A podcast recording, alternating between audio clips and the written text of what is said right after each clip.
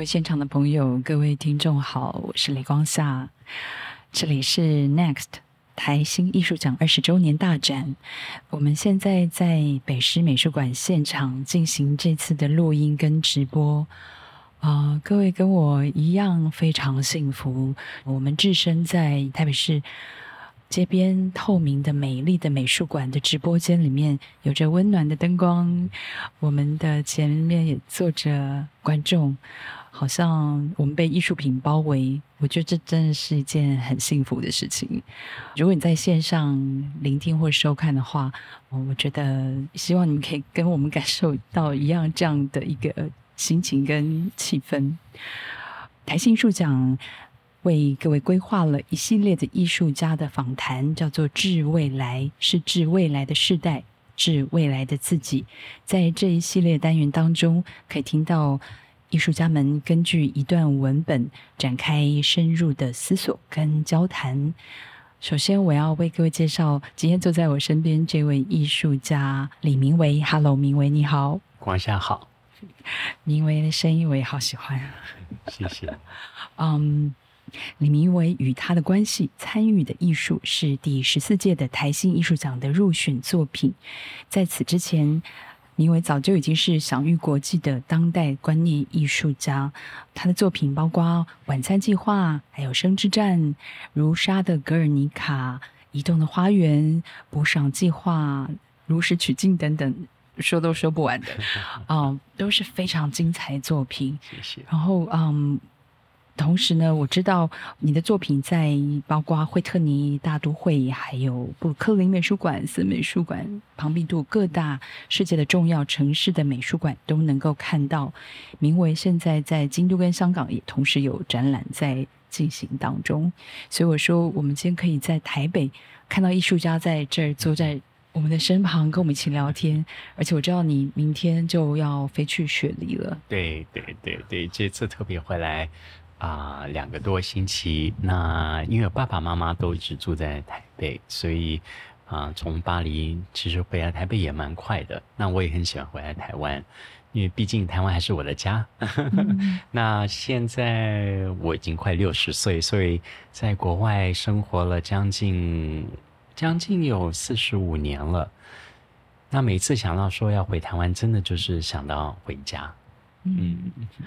所以我们好幸运，在呃艺术家在世界各地呃旅行居住的当中，台湾就作为你的家，可以让你常常回来。是的，对。然后我们也有这个机会可以听你聊天。谢谢，谢谢。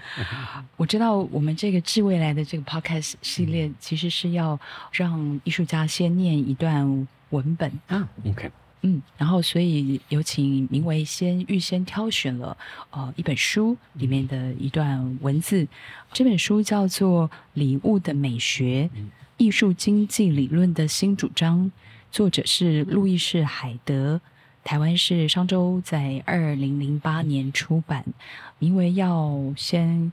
为我们念一段今天挑选的文本。好好，啊，我为什么会选 Louis High 的这本书啊？主要是因为当我在加州艺术学院读我的 undergraduate 的时候，这是一九九零年的事情啊。当时我的老师就特别的推荐了这本书。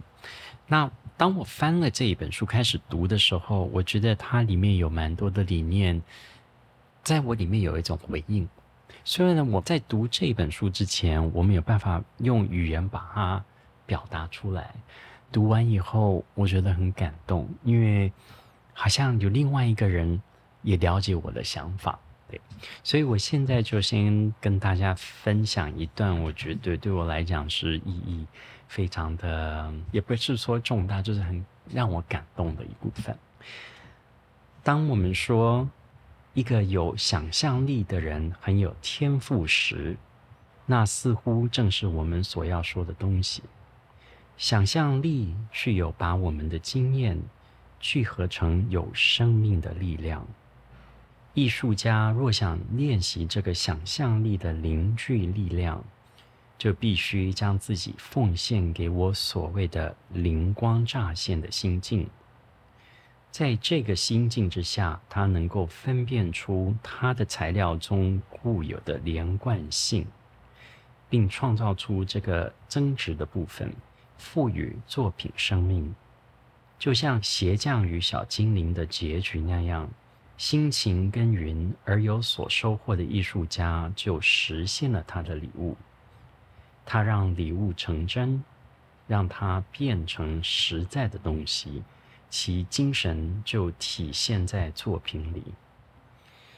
一旦内在的礼物获得实现，它就可以被传递下去，跟观众交流。有时候，这个具体化的礼物就是我们所谓的作品，也可以在领收它的观众身上复制同样的灵光乍现的心境。虽然借着怀疑的存而不论。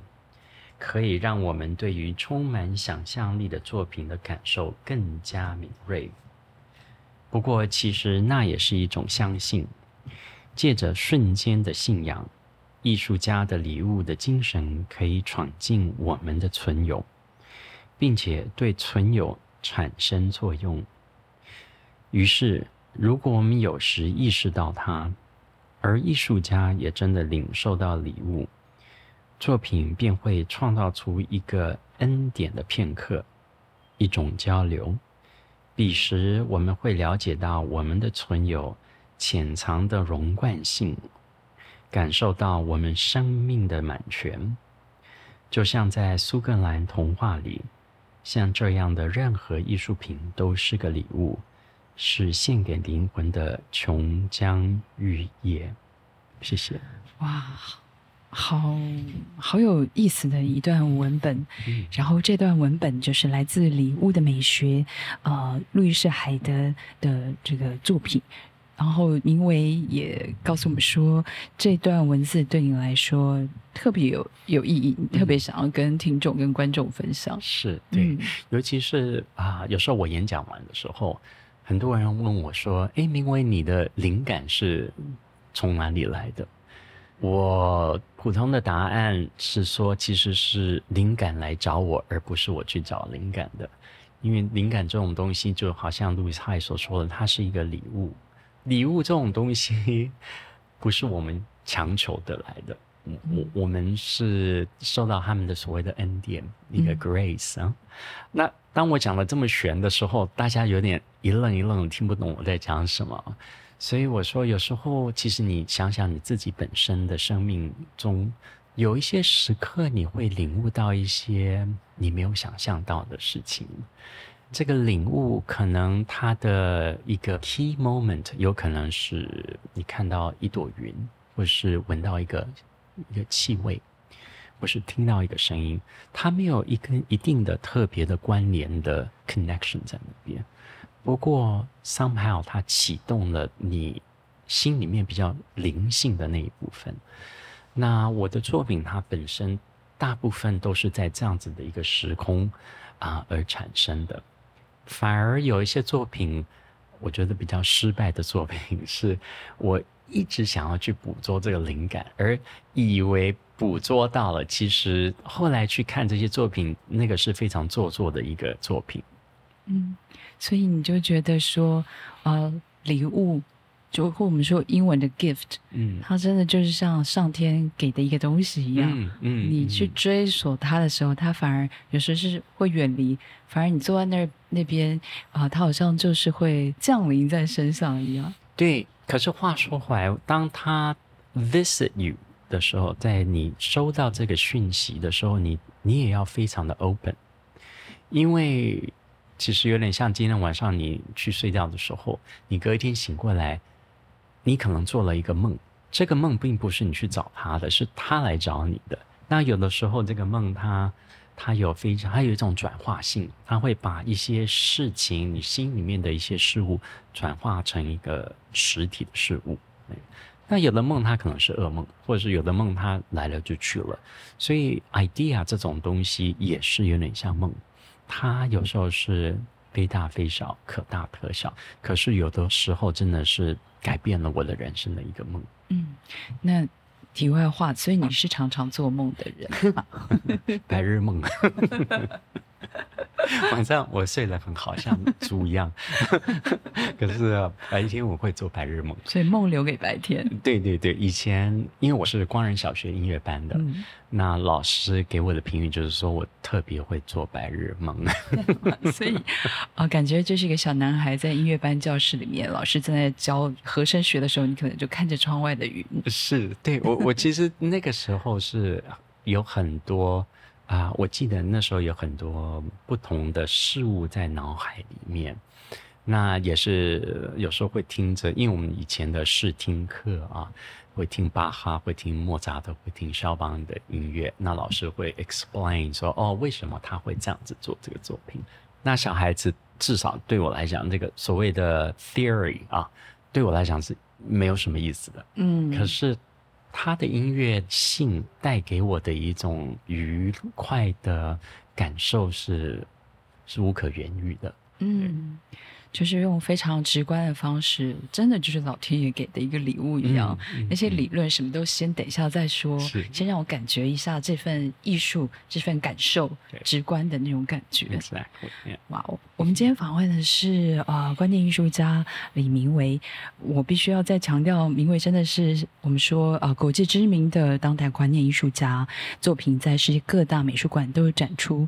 而且我知道，明维你在学校都还没毕业就已经。被惠特尼美术馆腰斩了，所以因为我有些朋友现在还在纽约，他们说什么你要访问李明维，他们都觉得非常惊讶，他们觉得哇哦，因为他们很早在纽约朋友就就知道你的作品。呃，因为一个年轻的艺术家，你那时候可能二十几岁，你要到惠特尼受展，然后接下来到了大都会，到了庞毕度，你是怎么开始的？就是是什么样的作品，在那个人生的重要时刻启动了你被世界看见的这样一个过程？嗯嗯，Good question。嗯，我觉得我很幸运啊。我爸爸是医生，然后妈妈是幼教，其实他们就是在师范大学认识的，在隔壁。啊，巧，很巧。那那个时候我在耶鲁念研究院的时候，我就开始做晚餐计划。这个作品也是因为我当时，其实我年轻的时候，大部分时间是在 San Francisco 跟 Berkeley，所以对美东不是很了解。那当到到到耶鲁的时候，我谁都不认识，所以我就把不同的 poster 就是贴在墙上，就说：如果你要有一个人帮你煮一顿晚餐，而且是免费的晚餐，然后我们一起共享的话，请你跟我打个电话。那这个就变成我的作品，它没有任何的啊 commercial value 啊，可是。它的另外一种 value 其实是对我来讲是高于 commercial value，它是一个人跟人接触的一个媒介在那边。所以当我爸妈知道我开始做这种不能卖的作品的时候，对观念艺术，嗯，他们就很支持我。呃，which was a great surprise for me，因为我觉得普通家人想说孩子要做艺术家，是不是会先饿死啊？这个就是第一个 idea。可是他们没有，他们说我们很高兴你要做艺术家，那我们希望你做艺术家的心情是把自己当做一位哲学家来做，因为艺术不是拿来贩卖的。它是给人类的另外一种不同的思考的方式，哦，所以我听了蛮感动的。那我就是说，那以后如果我饿死在街上怎么办？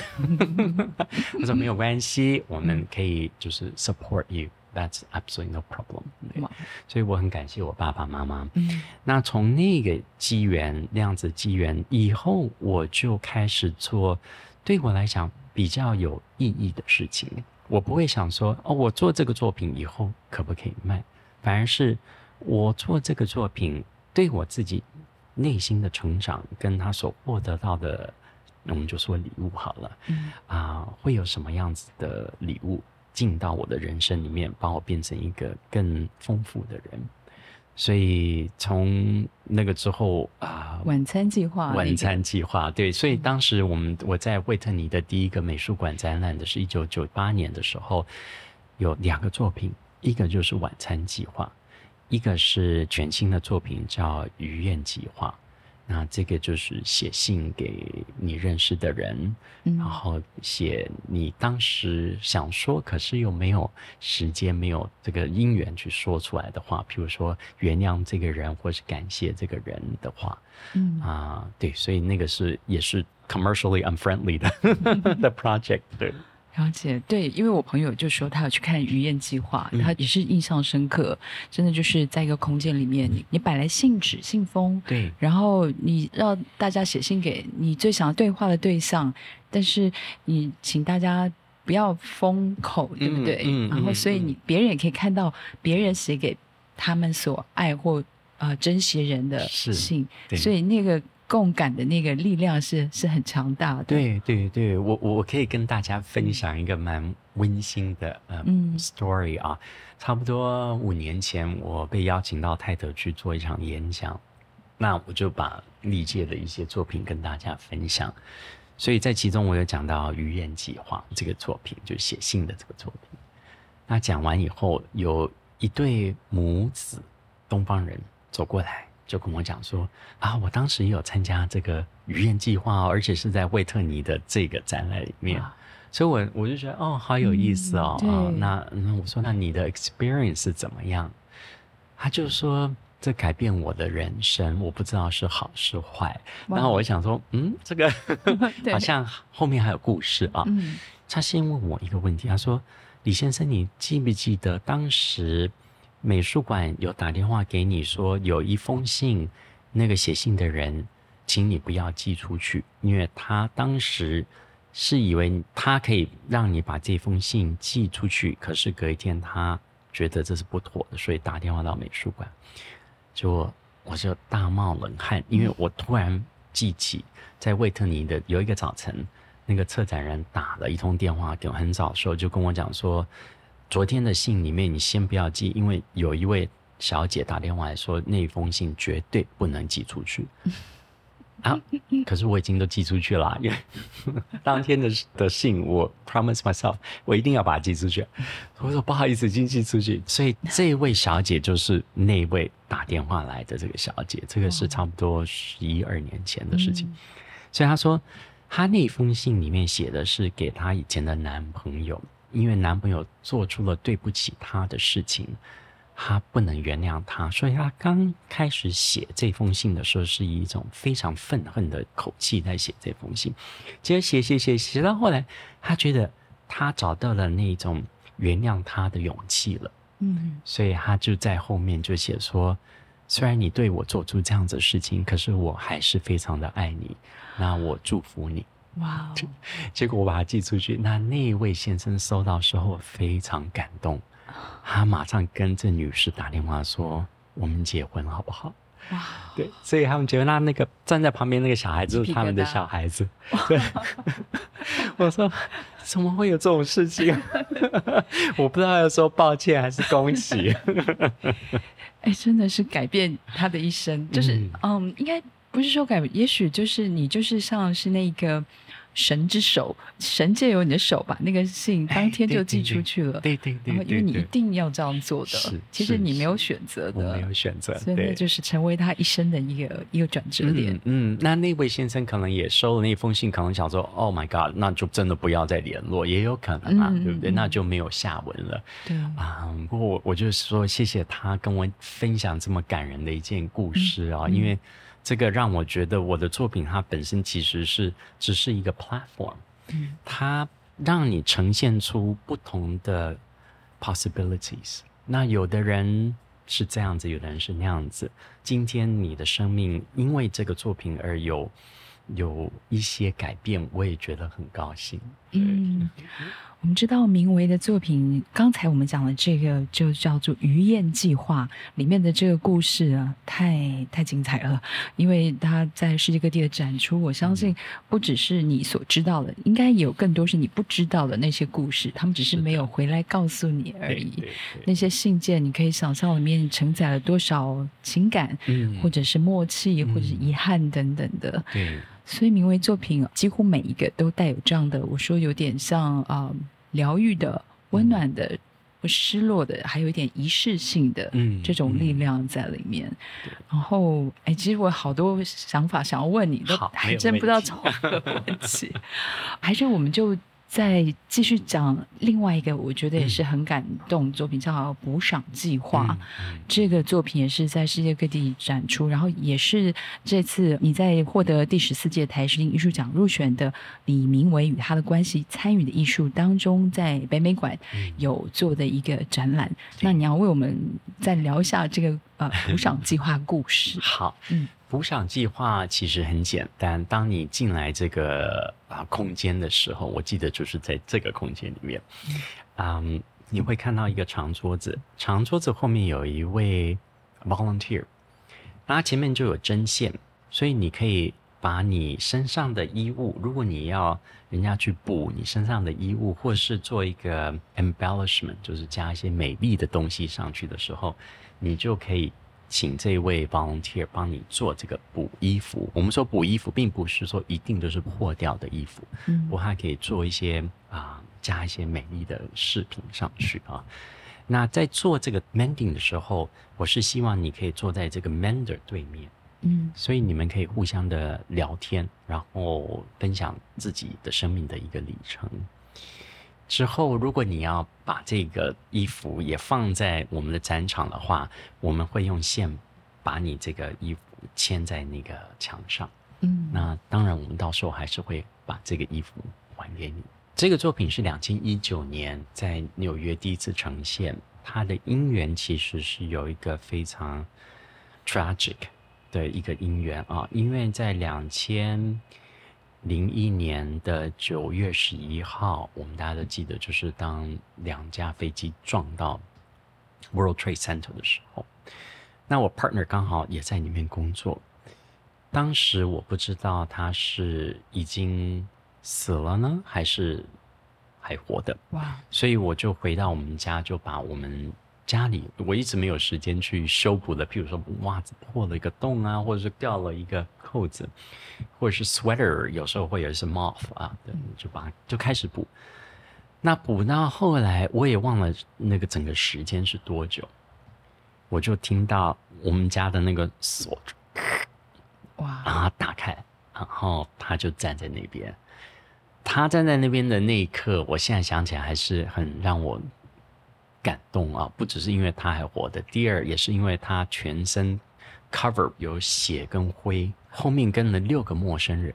嗯那那个六个陌生人是怎么样呢？因为当他看到这个大楼倒塌的时候，很多人就往外面跑冲啊，所以这些都是来纽约工作的人，也都是陌生人，他就也没有地方去，嗯。所以你就跟我们回家好了。我们所以那时候家里就住了六个陌生人，住了差不多一个月，因为当时的纽约是全部 shut down，对。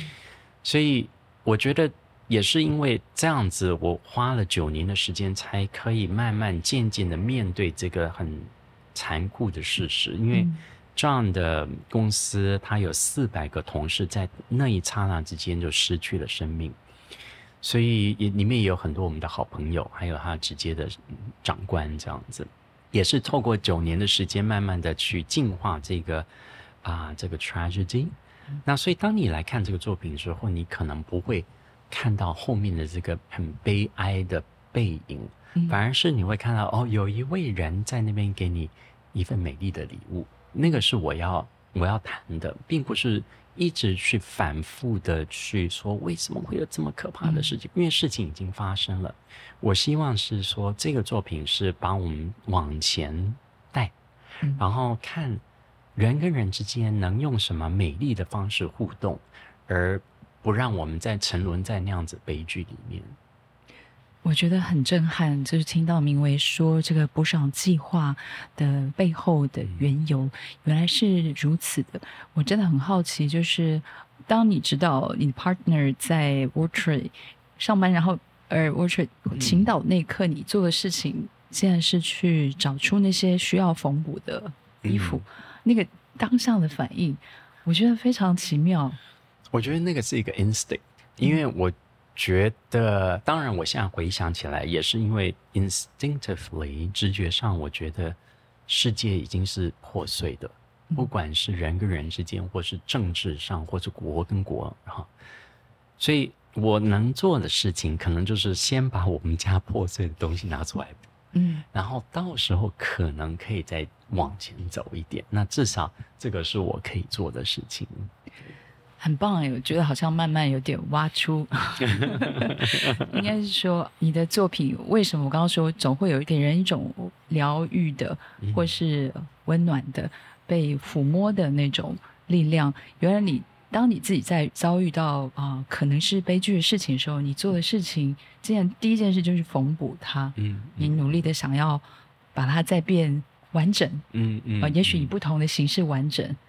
你的第一直觉反应是这样，所以你的作品才会有这样力量在传递给其他的人。嗯，希望是。而且这个作品，当我们在不同的城市呈现的时候，譬如说我们上次在芬兰的 Kias 马国家美术馆做的时候，我是跟美术馆长说，我希望来做 volunteer 的人可以跟我先来美术馆，然后我帮大家做一个有点像导览。分享我为什么会做这个作品啊？那当时我进到那个讲厅的时候，我有点吓一跳，因为我本来以为只有十几、二十个人来普通讲，结果那天来了一百二十八、一百三十个人。哇！所以，所以，而且他们每一个人都要做这个补赏计划，我觉得很特别。那接下来啊，下一次我们的展览会在哥本哈根啊，在丹麦。出现，那我觉得可能北欧国家的人都很喜欢补衣服吧，我不知道。我们医院会在那边做展览啊，所以嗯，对，希望说会也是有蛮多 volunteer 可以来。哇，所以你也会亲自到那边去？对啊，所以我会先去做一次自我介绍，嗯嗯，这样子对 volunteer 来讲做起来会比较。顺利一点，因为当他们知道这个艺术家的本质跟他做的作品的美学的时候，我觉得他们来做 volunteer 的心情会不一样。对，是不是有点像作曲家去跟乐团解说他的乐曲，然后让 player 让呃乐手们他们更可以理解你原始创作的，嗯。好精彩哦！所以原来呃，名为的这些系列的作品，不同年份的作品，都还持续在世界各地不同的城市正在展出当中。所以当年你的父母呃知道你要做观念艺术、行为艺术的时候，他们并无恐慌，反而鼓励你是对的。可能有一点恐慌，可是 没有跟我说啊。因为我们说观念艺术，感觉好像就是是不是镜花水月、一闪即逝？结果其实不是，诶，可以。我觉得要看心情，我觉得因为并不是每一个人都能有这么深刻的啊体验啊。有的人可能就是写一封信，然后就画一个 heart，I love you，也很好，没有说对或是错的。那有的人会写那种非常深刻、非常深刻的给去世的爸妈的信，那我看了都会流泪的信。然后那个时候，纽约有一个出版商，他跟我讲说，他觉得可以出版一本这样子的书。后来我跟他讲说，我觉得不是很妥当，因为这些参与的人把他们心里面的世界跟大家分享，可他没有想说要放在一本书上。去写这个东西，所以它背后的那个 incentive 是很不一样的。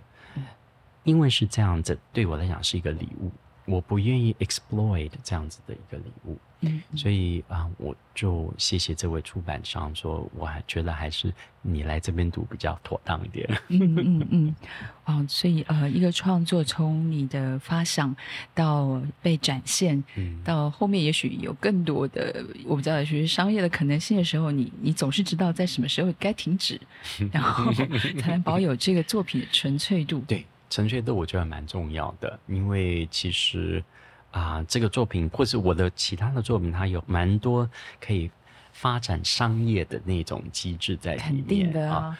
那也是有蛮多美术馆的 shops 跟我们联络，那每次我就跟他讲非常谢谢。不过我觉得我们我们这个作品可能不大适合。嗯，很有意思，因为你今天念的文本这本书就叫做《礼物的美学》，但它的副标题叫做《艺术经济理论的新主张》。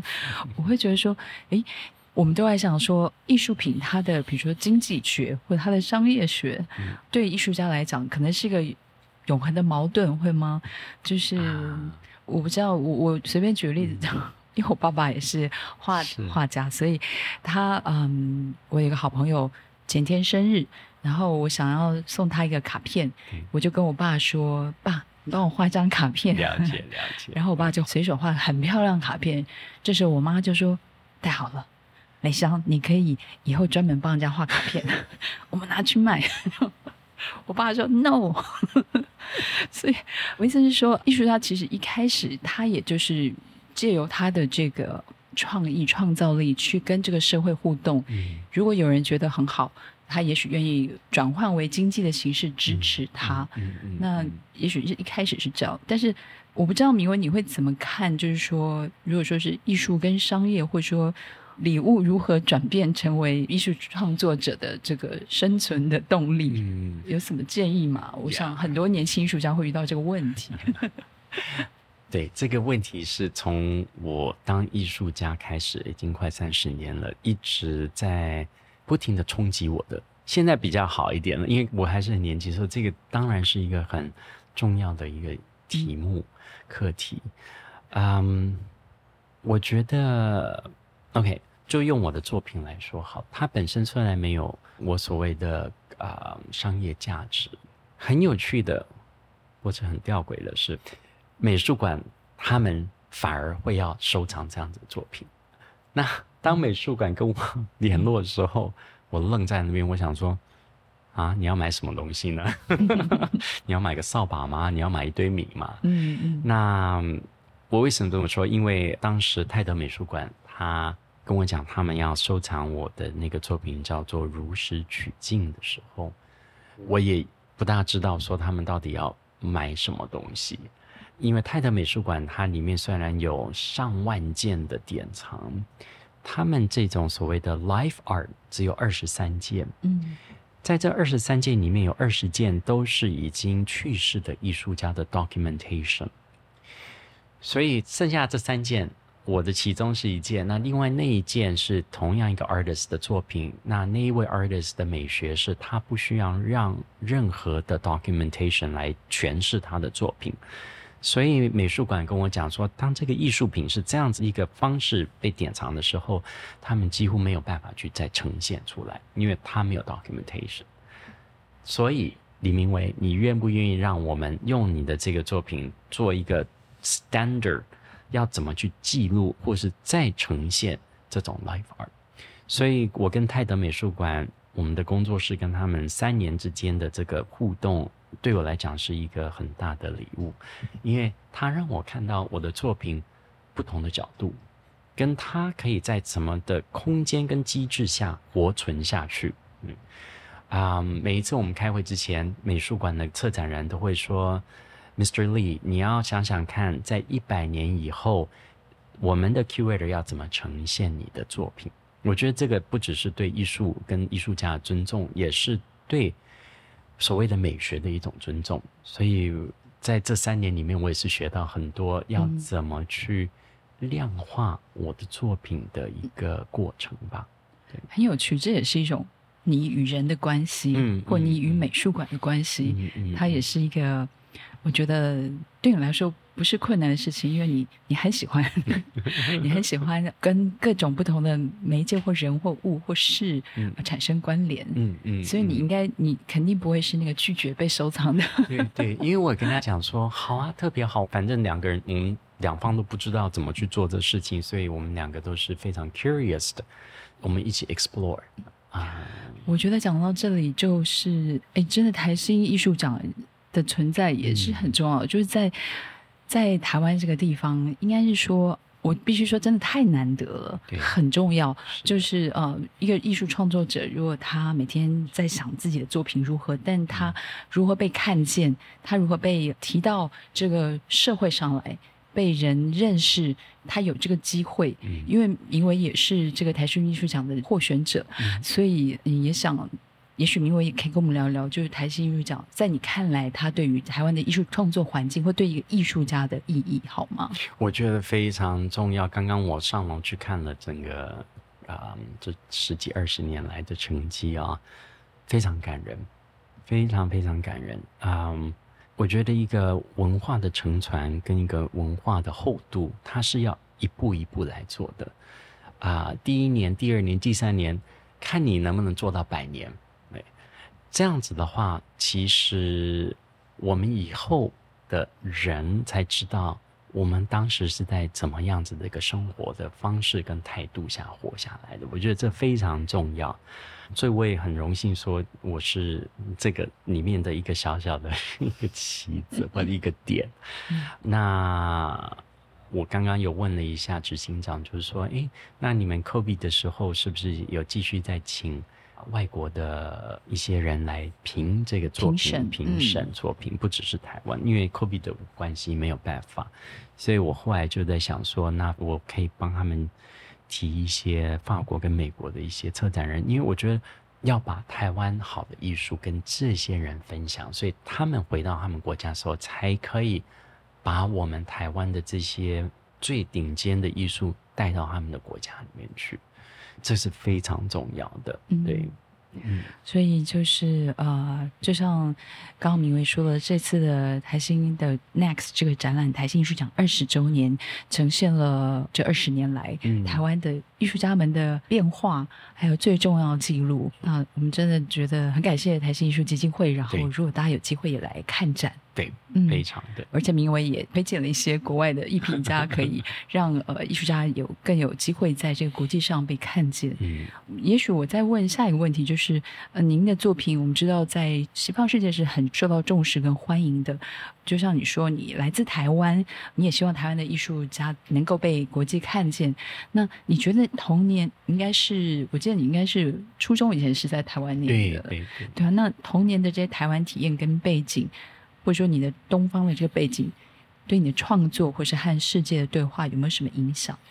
哦，因为我十二岁就出国了啊，因为那个时候小留学生嘛，好还在戒严的时候，所以男孩子在十三岁就不能出国，除非你当兵以后。所以我十二岁出国以后，反而对自己本就是自己的文化。还想要多了解一点。我记得我在台湾的时候，我就很想当美国人，就嚼口香糖看美国的。可是到美国之后，我反而觉得，哎，我还想看看《红楼梦》，我还想看看《东方梦华录》这样子的书。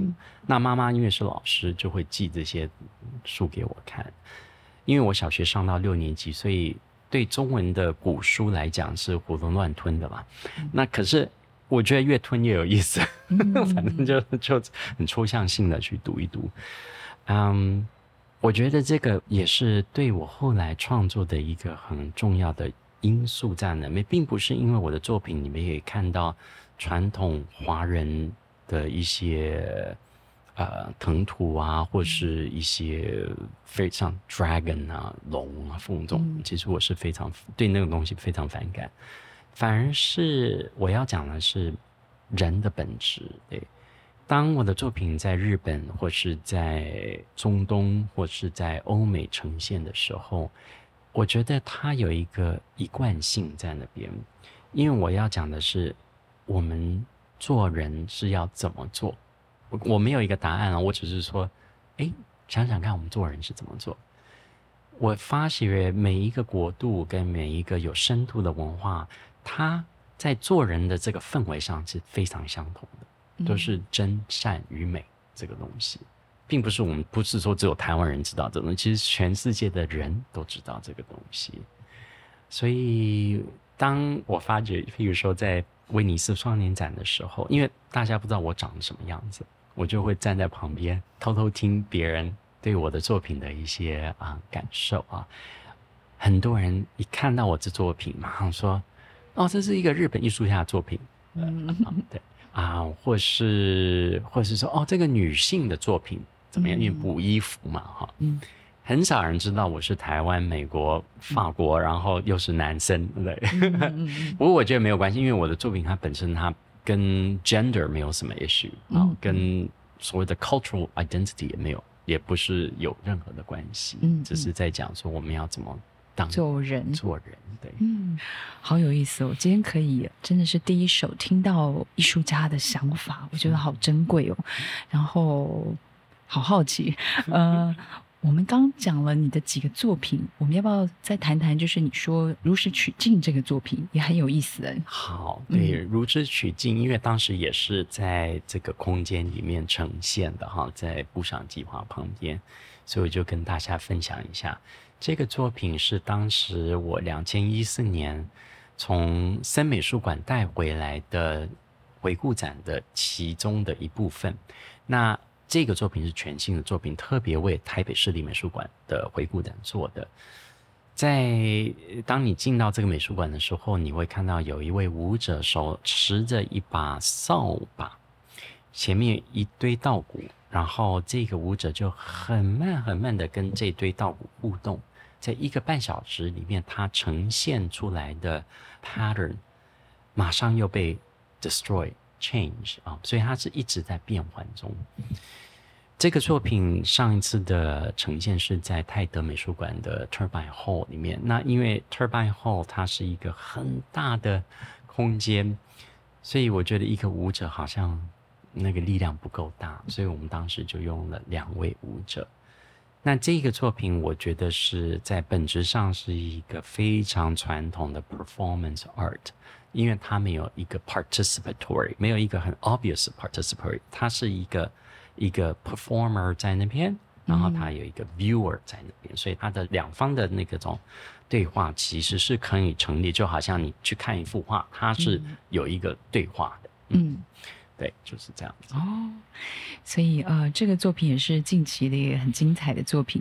这是名为你好像你的作品，你说有分比较参与性强的，嗯，跟一个比较表现性强的，嗯。所以你现在是比较靠近表现性的表演型的这个作品是对。那我接下来，譬如说明天我去雪梨，是一个全新的作品啊。当时。Australian 的 National Gallery 就是 Art Gallery of New South Wales，在六年前，他们要盖一栋全新的美术馆，那有点像是姐妹馆这样子。那里面就是会有原住民、当代跟现代的作品，所以他们就请了九位 artist 做 permanent 呃 commission，那我是其中的一位。那那个作品就是有参与性。然后，因为它的性质，所以啊，当时我就跟那个建筑师妹岛女士一起设计了整个空间。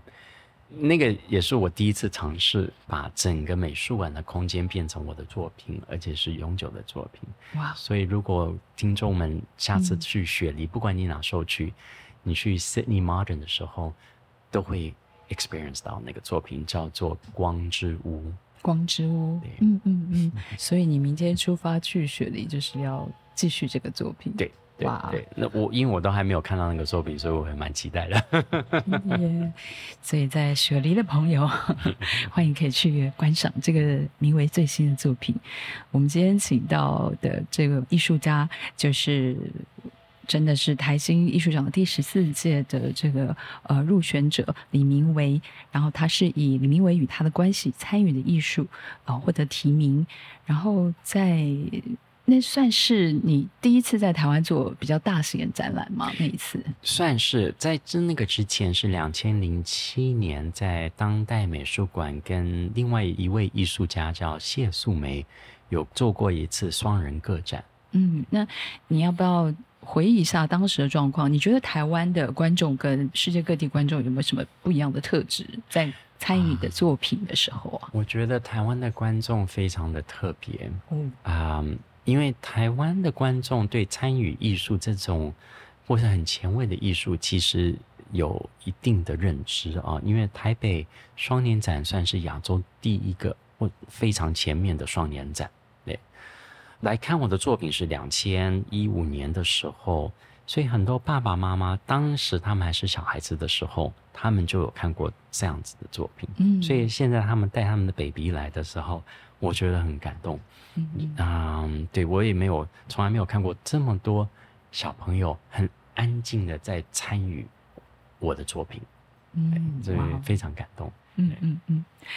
我想再问明伟，因为我们在这个节目一开始的时候，你提到其实你的创作的本心，那对我来讲，我有感觉到你创作的本心跟也许当然每个人是不一样的，可是我觉得你作品真的是让人有这种很正向，然后很温暖的，就是缝补伤伤痕的。我觉得好像真的也是跟你的。会不会跟你的成长的过程有关系？比如你的家庭的教育，你说你的父母，我感觉是一对很相爱的父母。是的。然后从小你们也接受你的家庭教育，也是受音乐的熏陶。像您的姐姐也是很很知名的音乐家林依宁。对对对。对啊，你要谈谈就是你的这个成长的经历。嗯，我我爸爸是泸州人。啊，然后妈妈是普里人，那啊，我们小时候是在泸州长大的。我记得 在泸州长大，经常会听到庙会的一些 南管北管之类的。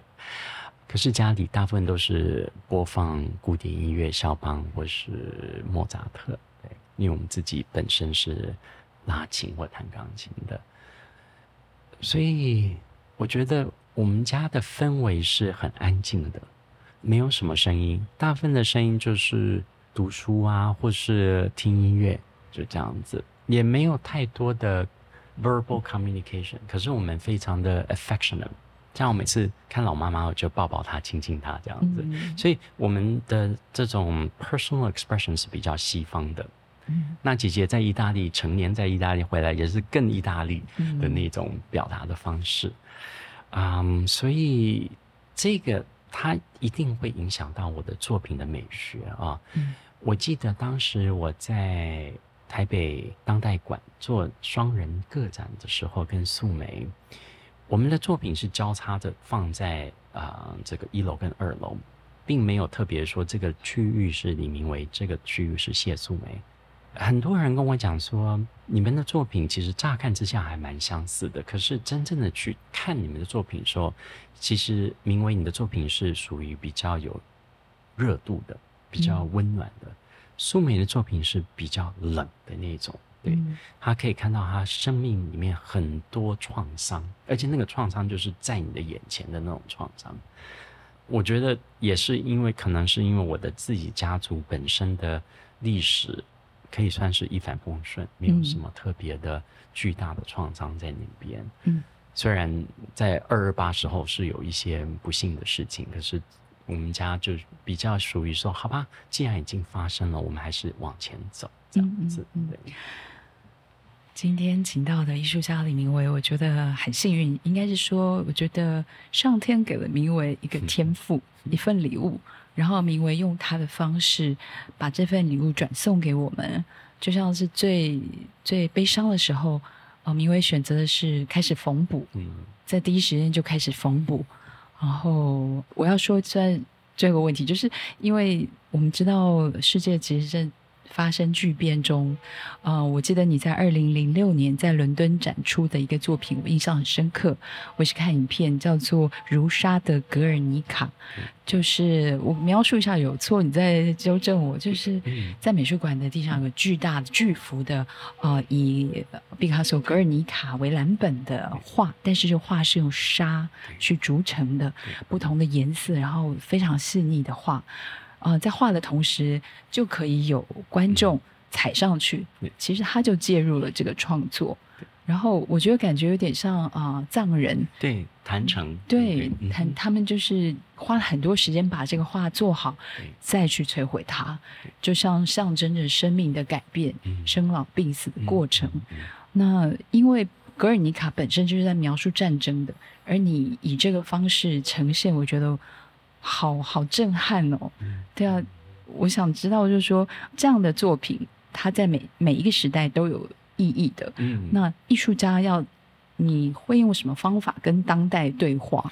对，您问的这个问题刚好在啊柏林，我们那个展览的空间叫 o p i a s p e l o p i a s p e l 它那个那个 building 很有意思哦，因为在第二次世界大战一直到就是东德跟西德。